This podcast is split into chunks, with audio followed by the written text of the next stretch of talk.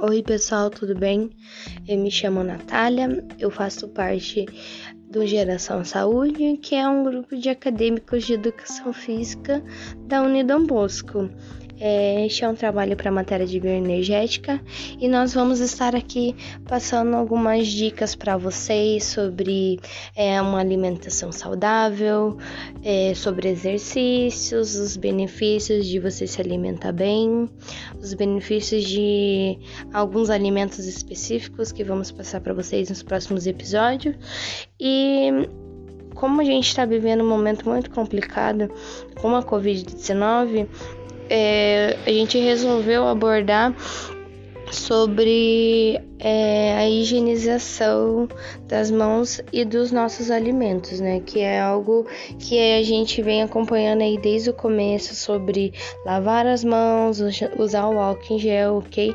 E aqui a gente vai estar tá passando alguns cuidadinhos básicos para vocês de como cuidar da alimentação de vocês dentro de casa e dessa higienização, né? Antes de vocês manusearem qualquer alimento, é importante lavar as mãos com água e sabão, ok?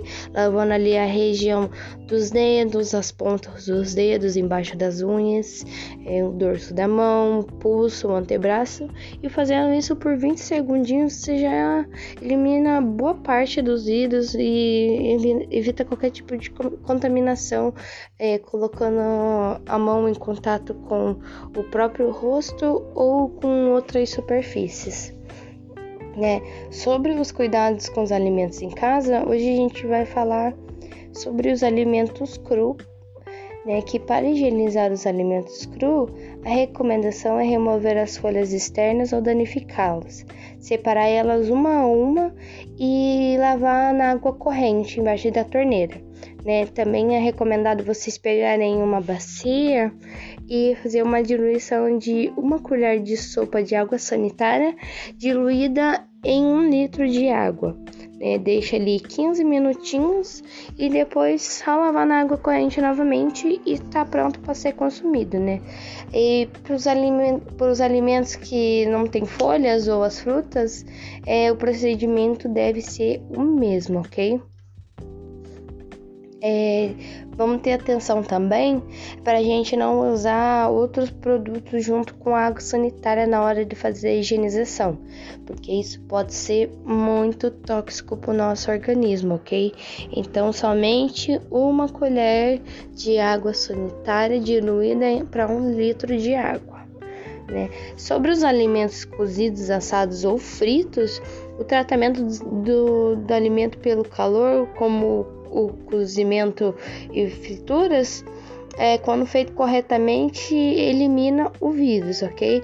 É, caso estejam contaminados o produto. O calor, ele, o calor ele ajuda a eliminar o vírus.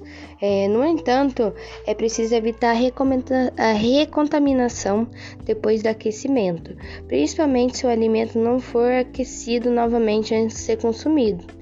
E também é importante não deixar os alimentos cozidos com alimentos crus para evitar a contaminação cruzada, né? Ou seja, quando um alimento não contaminado entra em contato com outro, então tenham esse cuidado.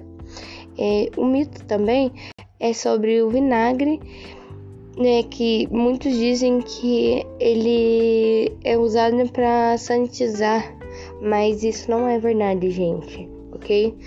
Não usem para estes fins, tá? Usem água, água e sabão ou um álcool em gel ali com paninho úmido, né? E sobre os manuseios com as embalagens, ao chegar em casa, da feira, do mercado, onde vocês foram, façam a, a higienização das superfícies dos alimentos, né? Ali como o arroz, o feijão, o macarrão, né? O salgadinho ou qualquer outros produtos embalados, né? Pegar ali um pano úmido com álcool em gel e sabão, ok?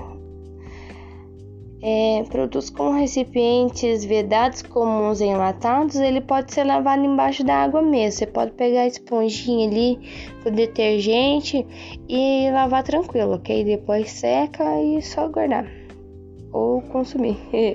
é, os alimentos congelados que não forem consumidos logo, é, eles podem ser colocados no freezer ou no congelador, mas as embalagens devem estar desinfetadas antes, ok?